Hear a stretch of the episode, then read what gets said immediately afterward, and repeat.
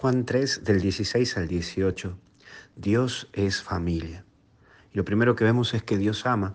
Y lo definimos a Dios como amor, porque quien ama es capaz de darle todo y darlo todo por alguien. Y sale de sí para contentar al otro. Es lo mismo que hace Dios por vos y por mí. Sale de sí mismo y está atento a mí.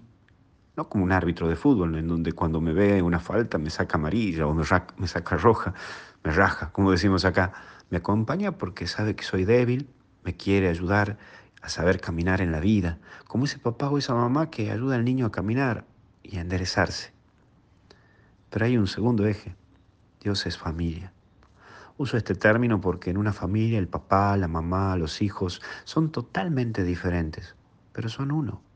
Lo mismo pasa con el Padre, el Hijo y el Espíritu Santo. Son distintos y lo considero al Padre como el amor, al Hijo como el amado y al Espíritu Santo como el amante, que en un solo ser lo denominamos el término amor. Así es Dios. Y por último, Dios es luz. Y bueno, voy a tratar de terminar con esta historia. Dice que cuenta la historia que un fósforo le dijo a la vela que debía darle fuego para que ilumine. La vela no quería saber nada, eh, no quería ser encendida porque decía que su cera se iba a consumir y por lo tanto perdería vida. A mayor fuego y a mayor luz, mayor consumo. El fósforo le dijo que había sido creada para ello, que deje de tontear, que, que se fije para qué fue creada, que no se olvide para qué fue creada la vela. Sin embargo, la vela permanecía en su orgullo y en su soberbia. Y vos sabés que cuando uno vive en su orgullo, en su soberbia, no se anima a arriesgar y se encierra en sí mismo. El fósforo se entristeció y dijo, ya no puedo hacer nada por vos, solo decirte mis últimas palabras, porque yo tengo menos vida que vos. Antes de perder mi última chispa, quiero decirte que fuiste creada para iluminar y ayudar a dar luz, no mantenerte como vela.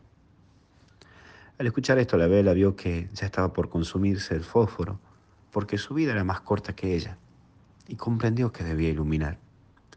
Así, tomó del fósforo la última llama.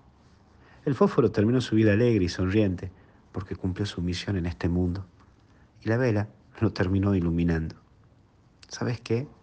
Dios te llama para que ilumines y te puso personas fósforos para que seas encendido con la llama, la llama de la vida, del entusiasmo, de creer, de forjar tu fe. Así que ahora vos ilumina, anima la vida de muchos.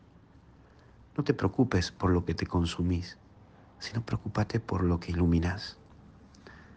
Que Dios te bendiga y te proteja y acompañe en el nombre del Padre, del Hijo y del Espíritu Santo algo bueno está por venir, ¿sabes por qué? Porque hasta el cielo no paramos.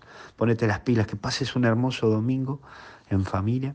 Acuérdate que terminamos hoy con la colecta de Cáritas aquí en Tucumán.